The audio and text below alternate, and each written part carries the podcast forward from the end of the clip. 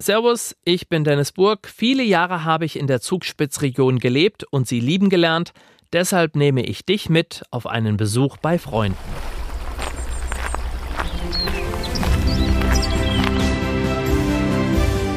Heimat ist für mich daheim. Da sind meine Wurzeln.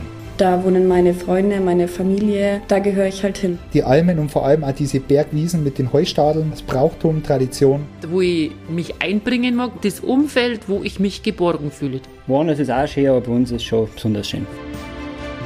Spitzenratsch, Spitzenunterhaltung, Spitzenmomente. Zugspitzregion, der Podcast. Tourismus, Natur, Gesundheit und Heimat. Das ist die Zugspitzregion. Und du bist mit deinem Podcast mittendrin. Entdecke deine Spitzenregion.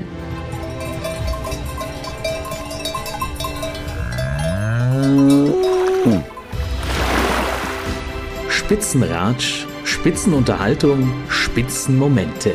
Zugspitzregion, der Podcast. Wandern ist wieder in und das nicht erst seit gestern. Aber auf was sollten wir, wenn wir auf den Berg gehen, achten? Antworten gibt es jetzt mit Wolfgang Pohl aus Greinau. Pohl ist Bergführer und kennt die Berge in der Zugspitzregion wie kein zweiter. Mit ihm geht es auf eine unbeschreiblich schöne Wandertour durch die Höllentalklamm und das Höllental zum Kreuzeck.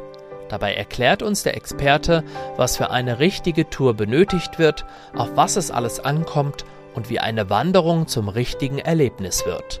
Der Rucksack ist gepackt. Auf geht's!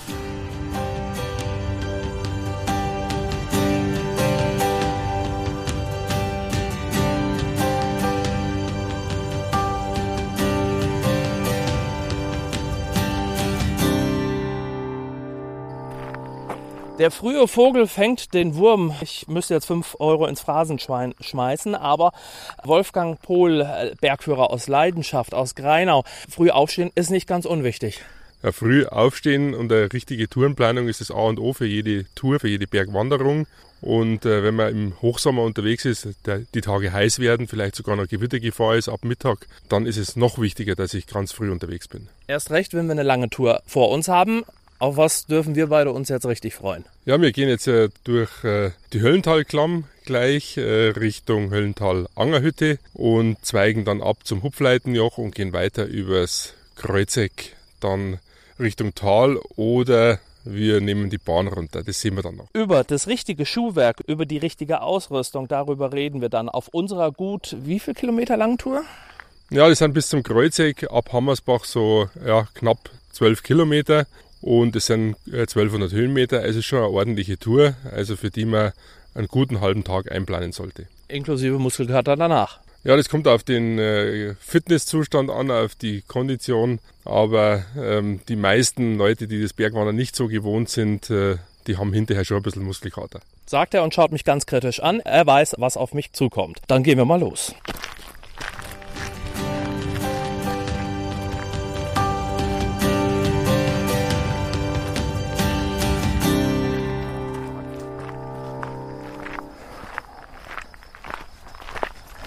Es geht schon kräftig bergauf. Für Wolfgang absolut gar kein Problem. Wolfgang, du bist in den Bergen groß geworden. Du kennst eigentlich nichts anderes außer früh aufstehen und hoch auf den Berg, oder? Doch, ich kenne ja noch andere Sachen. Äh, der Winter hat ja auch seine Reize. Da sind wir zwar auch auf Skitouren unterwegs, also auch als Bergführer, aber natürlich auch auf den Pisten als Skilehrer. Und im Sommer Gut, da ist neben Bergwandern, Klettern, Klettersteige, Hochtouren auch noch das Radfahren bzw. Mountainbiken eine große Leidenschaft. Die Faszination, auf die Berge zu gehen. Bekommt man das in die Wiege gelegt? Ja, zum Teil in die Wiege gelegt und äh, der Rest oder den Rest macht ähm, die Landschaft aus. Also sprich, wenn man in Greiner oder Garmisch-Partenkirchen aufwächst, dann hat man die Berge immer vor der Nase stehen und und dann möchte man irgendwann mal raufgehen. Also das hat schon als Kind angefangen und dann sind wir mit Gleichaltrigen relativ früh in die Berge gegangen und haben das von Anfang an als großen Abenteuerspielplatz empfunden. Und dann war es das. Also sprich, dann war das die Leidenschaft für ein Leben.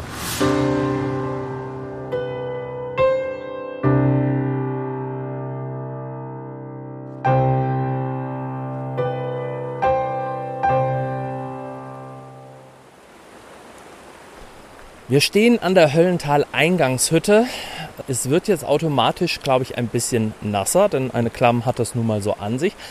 Jetzt brauche ich nicht unbedingt eine Regenjacke, aber die Ausrüstung beim Wandern an sich ist ja nicht die verkehrteste. Und ich glaube, das Wichtigste, Wolfgang, das sind einfach ein gescheites Schuhwerk. Absolut richtig. Das A und O sind gute Schuhe.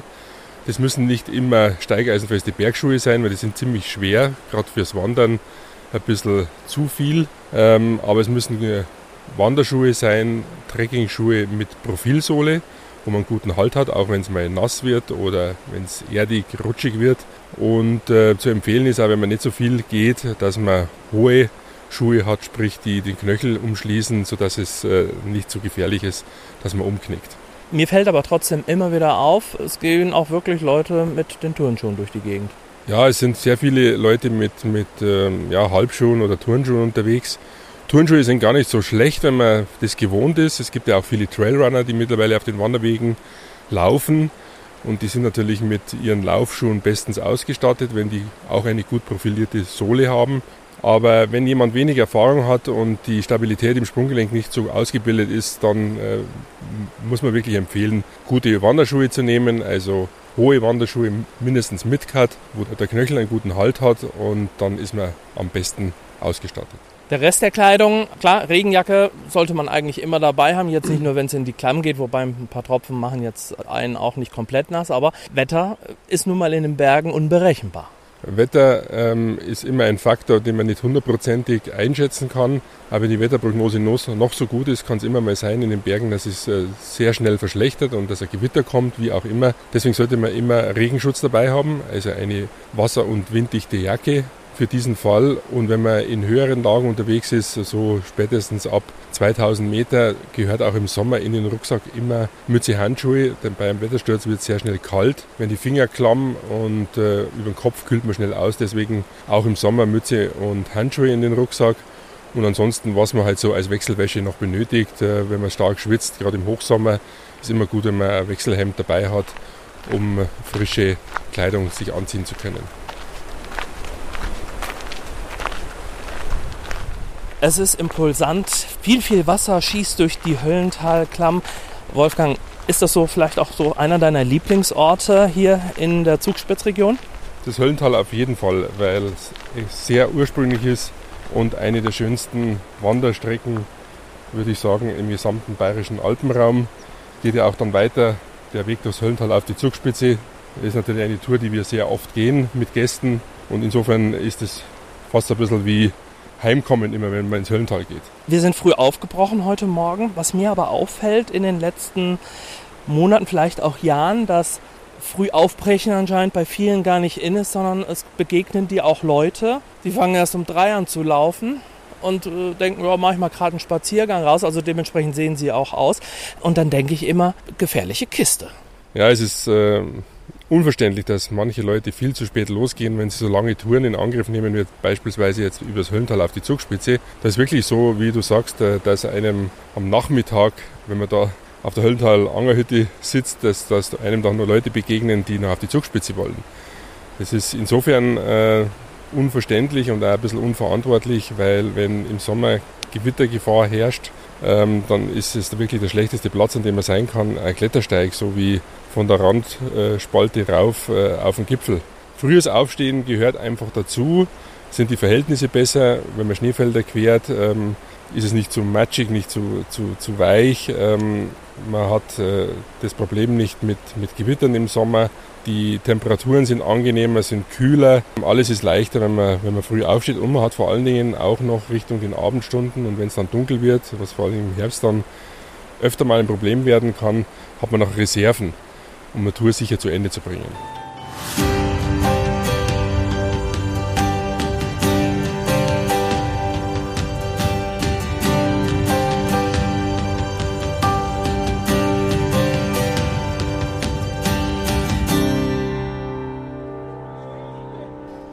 Erste große Rast in der Höllental-Angerhütte. Wir haben die Klamm hinter uns. Es war wirklich gigantisch.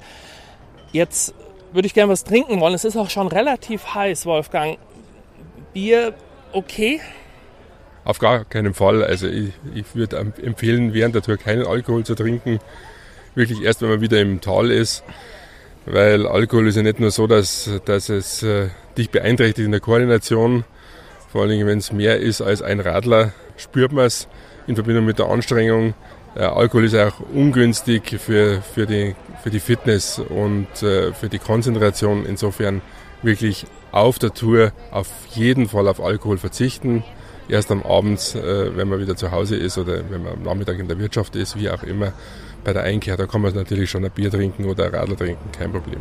Also Alkohol keine Lösung, aber gut, Milch, Buttermilch hilft jetzt auch manchmal nicht. Am besten Wasser. Das Beste ist Wasser oder Schorle, Apfel- oder Johannisbeerschorle, was auch immer. Das ist für den Flüssigkeitshaushalt am besten und davon wirklich reichlich. An so einem heißen Tag wie heute muss ich mindestens zwei bis drei Liter trinken. Viel, viel trinken ist ungeheuer wichtig bei dieser Hitze und bei dieser körperlichen Anstrengung. Bin letztens eine Tour gelaufen. Ich habe mal zusammengerechnet, es waren am Ende fünf Liter. Ich kam mir fast vor, wie war Weißwurst. Ja, äh, wenn man so viel trinken kann, dann ist es auf jeden Fall von Vorteil. Ich habe gesagt, mindestens zwei bis drei Liter bei leichten Wanderungen, wenn es dann äh, wirklich mal längere Strecken sind, so wie wir heute unterwegs sind. Wir gehen ja auch vier bis fünf Stunden inklusive Pausen dann können es auch mehr sein und sollten auch mehr sein. Und äh, man kann nie genug trinken. Man sollte immer äh, mehr trinken, als man wirklich Durst hat. Weil wenn der Durst, das Durstempfinden kommt, ist es meistens schon ein bisschen zu spät. Deswegen immer vorsorglich bei jeder Pause halber Liter bis ein Liter trinken.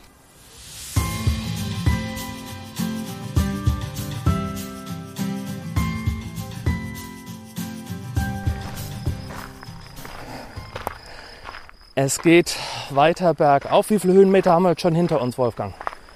Ja, bei der Hinterlangerhütte waren es gute 500 Höhenmeter.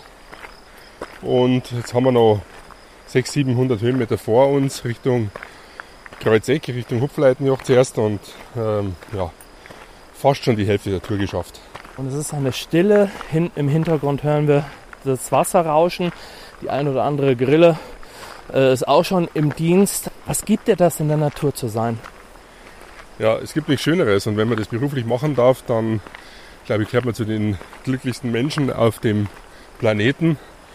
Insofern war das auch immer ein großer Wunsch von mir, äh, in der Natur, mit der Natur, mit den Natursportarten mein Geld zu verdienen. Und äh, dass das in den letzten 40 Jahren aufgegangen ist, ist äh, ein großes Geschenk für mich. Du hast in den 80ern angefangen. Was hat sich seitdem entwickelt in deiner Berufssparte? Sowohl was die Anforderungen betrifft, aber natürlich auch ein bisschen die Kundschaft. Ja, es äh, hat sich sehr stark verändert. Also in den 80er Jahren, als ich damals die Bergführerausbildung abgeschlossen habe, war ich der jüngste Bergführer in Deutschland, hat sich schon einiges äh, verändert. Die Sensibilität, äh, was den Naturschutz betrifft, ähm, ist deutlich, hat deutlich zugenommen. Und das müssen wir heute auch, und das, das, das ist auch ein großes Ziel von uns, äh, den Kunden auch vermitteln, dass wir in einer sehr sensiblen, sehr sensiblen Natur unterwegs sind und ja, der Naturschutz dazugehört. Das beginnt schon bei der Anreise. Äh, wir empfehlen zum Beispiel äh, die meisten Touren mit öffentlichen Verkehrsmitteln zu erreichen, die Ausgangspunkte der Touren. Äh, wir versuchen aber auch ähm, uns während der Tour umweltschonend zu verhalten gehört zum Beispiel dazu, dass man keine Abkürzer geht auf den Wegen, weil das äh, sehr stark die Erosion fördert.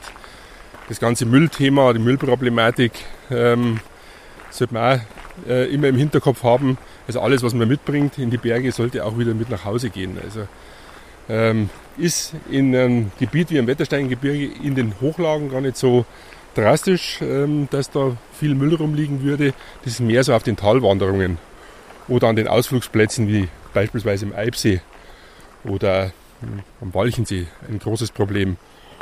Und ansonsten, du hast die Kundschaft angesprochen, die Gäste angesprochen, da hat sich einiges verändert. Also wenn die Gäste früher Touren gemacht haben, haben die ziemlich genau gewusst, äh, auf was sie sich einlassen, was sie für Voraussetzungen mitbringen müssen und das, äh, die Selbsteinschätzung des äh, ja, Risikobewusstsein der Menschen hat sich stark verändert. Die Leute äh, sind immer schlechter informiert, sage ich mal, ähm, können sich immer weniger selber einschätzen.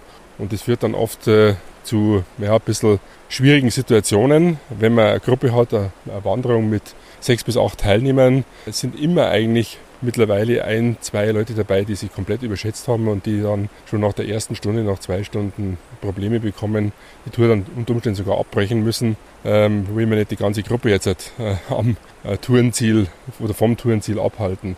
Also insofern hat sich schon vieles verändert. Die Berge sind immer noch genauso schön wie früher, aber ähm, der Job ist nicht unbedingt leichter geworden.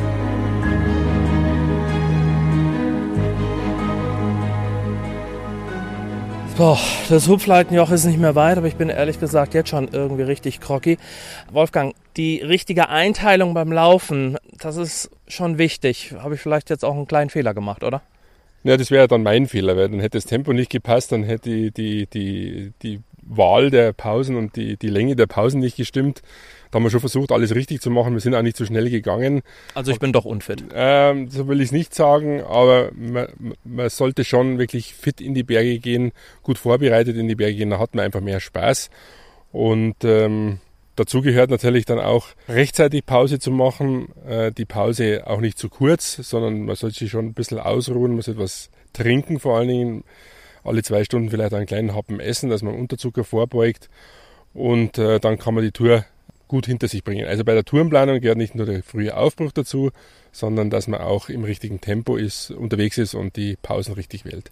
Jetzt hatte ich eben mal, als das Mikrofon aus war, einen kleinen Aussetzer, bin mal äh, leicht äh, gestolpert, habe mir eine kleine Risswunde, ein bisschen Blut, ist jetzt nichts Wildes, also keine Sorge, ich werde weiter leben.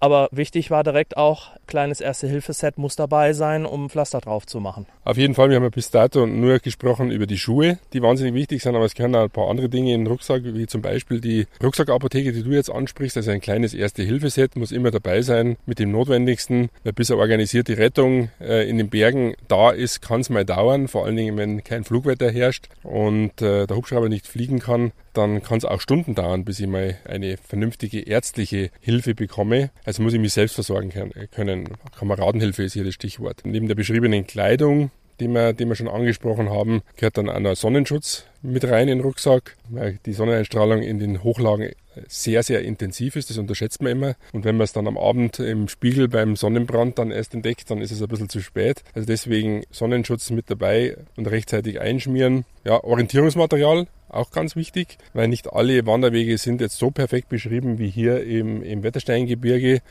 Und dann ist immer gut, wenn man auf der Karte das einmal ein bisschen kontrollieren kann. Mittlerweile auf dem Smartphone auch, wenn man digitale Karten zur Verfügung hat, äh, ganz gut. Aber sollte man sich die Touren vorher runterladen, weil nicht immer ist Empfang und dann möchte ich die Karte sehen auf dem Handy und es funktioniert nicht. Bist du denn eher ein Freund der äh, Karte oder sagst du, Mensch, äh, digital, Smartphone, GPS-Gerät ist schon was Feines? Wie ist das bei dir? Ich würde es neudeutsch äh, formulieren und würde sagen, die Hybridlösung ist die beste. Also analoge Karte gehört für mich immer dazu, weil wenn das Handy keinen Empfang hat, hat oder die, der Akku schwach wird, dann bringt mir das, äh, die, die digitale Karte nichts mehr. Ansonsten habe ich am Handgelenk einen sogenannten Handgelenkscomputer mit GPS-Messung, wo ich die Tour aufzeichnen kann und ähm, den Höhenmesser auch integriert habe. Wenn man beides analog digital mischt, dann äh, ist es sicherlich am besten und Dazu gehört eben auch, dass ich Karten lesen kann. Also dass ich eine Karte mit den Höhenlinien auch interpretieren kann, eine topografische Karte und weiß, wenn die Karte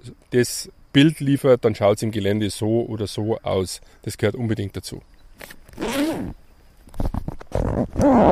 Du hast jetzt viel aufgezählt. Ich habe eigentlich auch alles dabei. Jetzt heb mal kurz meinen Rucksack an. Ist das jetzt auch das vernünftige Gewicht oder würdest du jetzt sagen, ja, vielleicht doch ein bisschen zu viel? Weil es kommt ja, Jacke ist nicht gleich Jacke. Gut, läuft jetzt keiner wahrscheinlich mit dem Laptop hier hoch, außer äh, mhm. äh, damit er irgendwie digital was sehen kann. Also äh, ideale äh, Rucksackgröße oder Schwere. Also für Tagestouren äh, reichen 20 Liter vollkommen aus. Gerade im Sommer, ähm, wenn ich unterwegs bin, ist es ja nicht so viel äh, Bekleidung. Dein Rucksack ist wirklich grenzwertig schwer. Das liegt aber daran, dass der Rucksack für sich schon äh, ziemlich schwer ist, ein bisschen älteres Modell. Ich habe halt ziemlich moderne Ausrüstung, wo alles ein bisschen leichter ist. Der Rucksack selber, die Regenjacke, die Wechselkleidung, ähm, alles das ist ein bisschen leichter, denke ich. Und beim Bergwandern, so als Faustregel, sollte man schauen bei Tagestouren, dass man nicht über 5 Kilo Rucksackgewicht kommt. Das ist schon, das ist schon wirklich viel auf Dauer. Vielleicht schafft man es auch ein bisschen leichter mit, mit zwei bis drei Kilo. Aber das Getränk muss man ja auch noch rechnen und insofern sind fünf Kilo schon eine ganz gute, ein, ganz guter Richtwert. Letzte Frage, dann habe ich glaube ich auch wieder Luft für die letzten Meter bis zum Hupfleitenjoch. Ausrüstung. Da hat sich ja in den letzten Jahren ein Markt entwickelt. Da wird auch, glaube ich, gut, gut Geld verdient. Es muss aber nicht alles teuer sein, was gut ist, denke ich mir, oder? Jein. Ähm, die Outdoor-Ausrüstung, gerade die Bekleidung, ähm, ist natürlich sehr teuer. Aber für das Geld bekommt man auch wirklich sehr, sehr gute Ware. Also wenn ich jetzt eine atmungsaktive, auf der anderen Seite wasser- und winddichte Jacke will, dann muss ich halt einfach mal ähm, 300, 400 Euro ausgeben. Ich kann auch 500, 600 ausgeben, wenn ich zu den ganz äh, teuren Marken greife. Und so summieren sich halt die Summen. Ein guter Wanderschuh kostet auch um die 200 bis 250 Euro. Ich sollte mir das, äh, das Equipment nicht beim Discounter kaufen, sonst stehe ich irgendwann im Höllental und verliere die Sohlen. Ähm, das ist halt einfach keine Qualitätsware, sondern es wird in gut sortierten Sportfachhandel gehen. Und dann ist es auch äh, gesehen auf die Jahre auch keine zu große Investition, weil ein Wanderschuh, die Bekleidung, das hebt ja Jahre, ähm, bevor ich mich äh, wieder neu orientieren will. So, ich habe wieder Luft, äh, habe ein Liter Wasser getrunken, das heißt, mein Rucksack ist wieder ein bisschen leichter. Dann gehen wir jetzt die letzten Meter an und ich glaube, danach wartet eine gigantische Aussicht, wenn wir äh, wieder nach hinten Richtung Höllental schauen, oder? Ja, am Hupfleitenjoch oder vielleicht gehen wir sogar noch auf den Schwarzen Kopf, äh, haben wir die, das Panorama schlechthin im Wetterstein, würde ich sagen, mit dem Blick ins Höllental und Richtung Höllental ferner Zugspitze. Ähm, und dann wartet ja äh, das Kreuzeck und auf der Terrasse vom Kreuzeckhaus kannst du dann auch endlich dein Radler oder dein Bier trinken. Du hast mich schon erkannt, merke ich schon. Ja.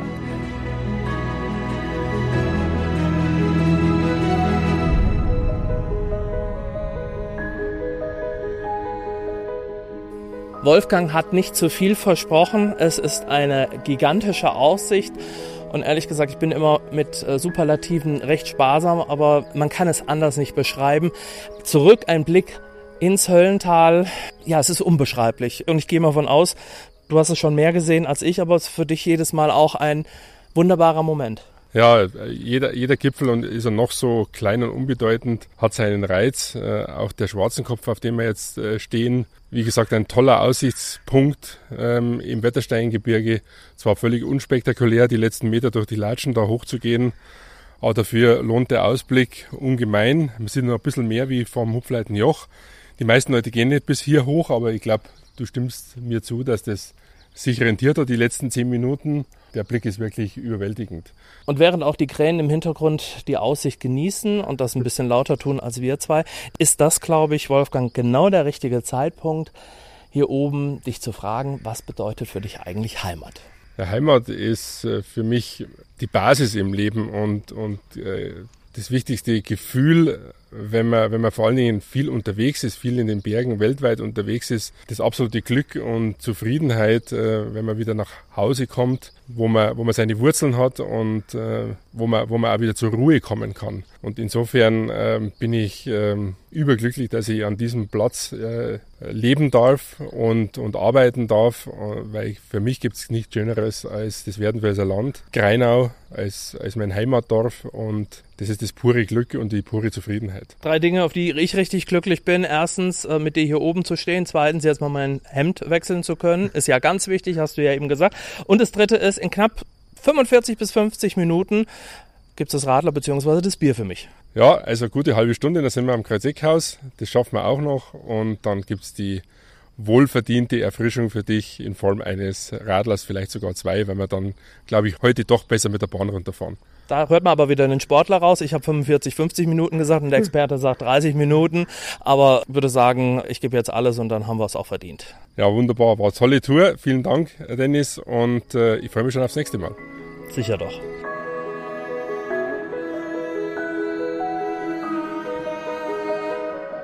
Das war doch mal ein sportlicher Spitzenmoment mit Wolfgang Pohl, Bergführer aus Greinau. Ich freue mich schon auf meinen nächsten Besuch bei meinen Freunden in der Zugspitzregion. Und wenn du das nicht verpassen willst, dann abonniere doch einfach diesen Podcast.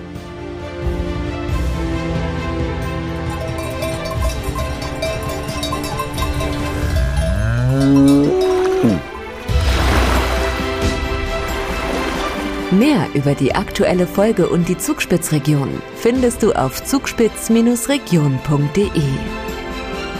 Spitzenratsch, Spitzenunterhaltung, Spitzenmomente. Zugspitzregion, der Podcast.